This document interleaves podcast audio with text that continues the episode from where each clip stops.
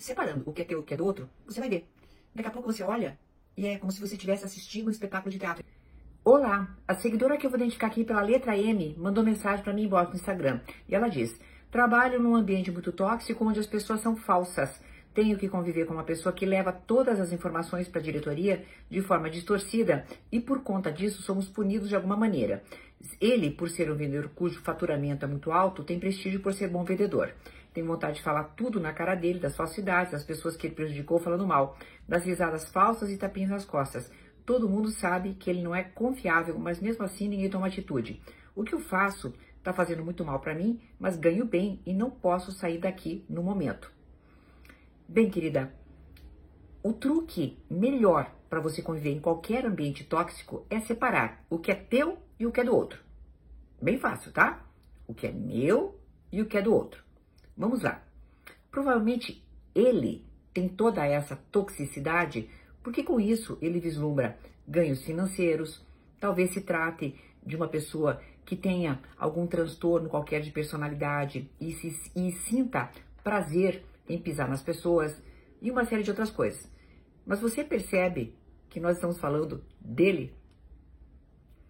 O que está te acontecendo? É claro, você pode ter algum efeito profissional sobre isso.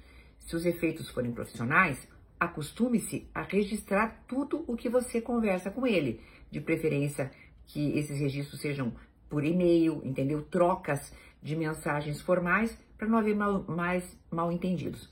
Mas eu acredito que o que esteja acontecendo com você é que você, de certa maneira, está colando nesse discurso dele e se irritando muito com isso. Veja bem, você fala, tenho vontade de falar tudo na cara dele.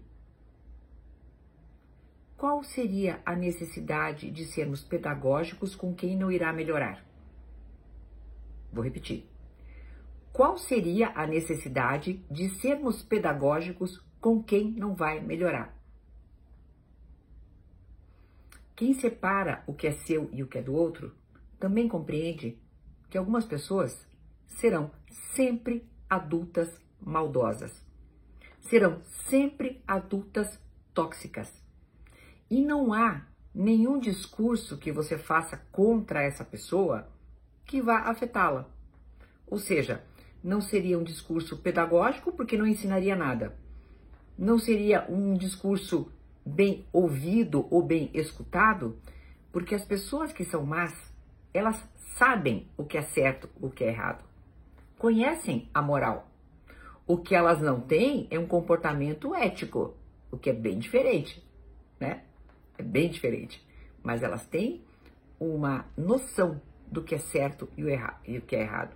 Então, meu amor, não fantasie que você vai melhorá-lo de alguma maneira, porque não vai.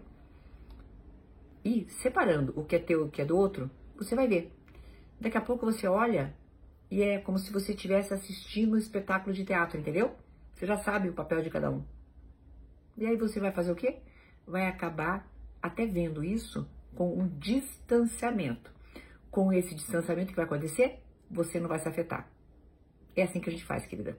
Em especial em trabalhos, como você disse, onde você está sendo bem remunerada e não pretende mudar.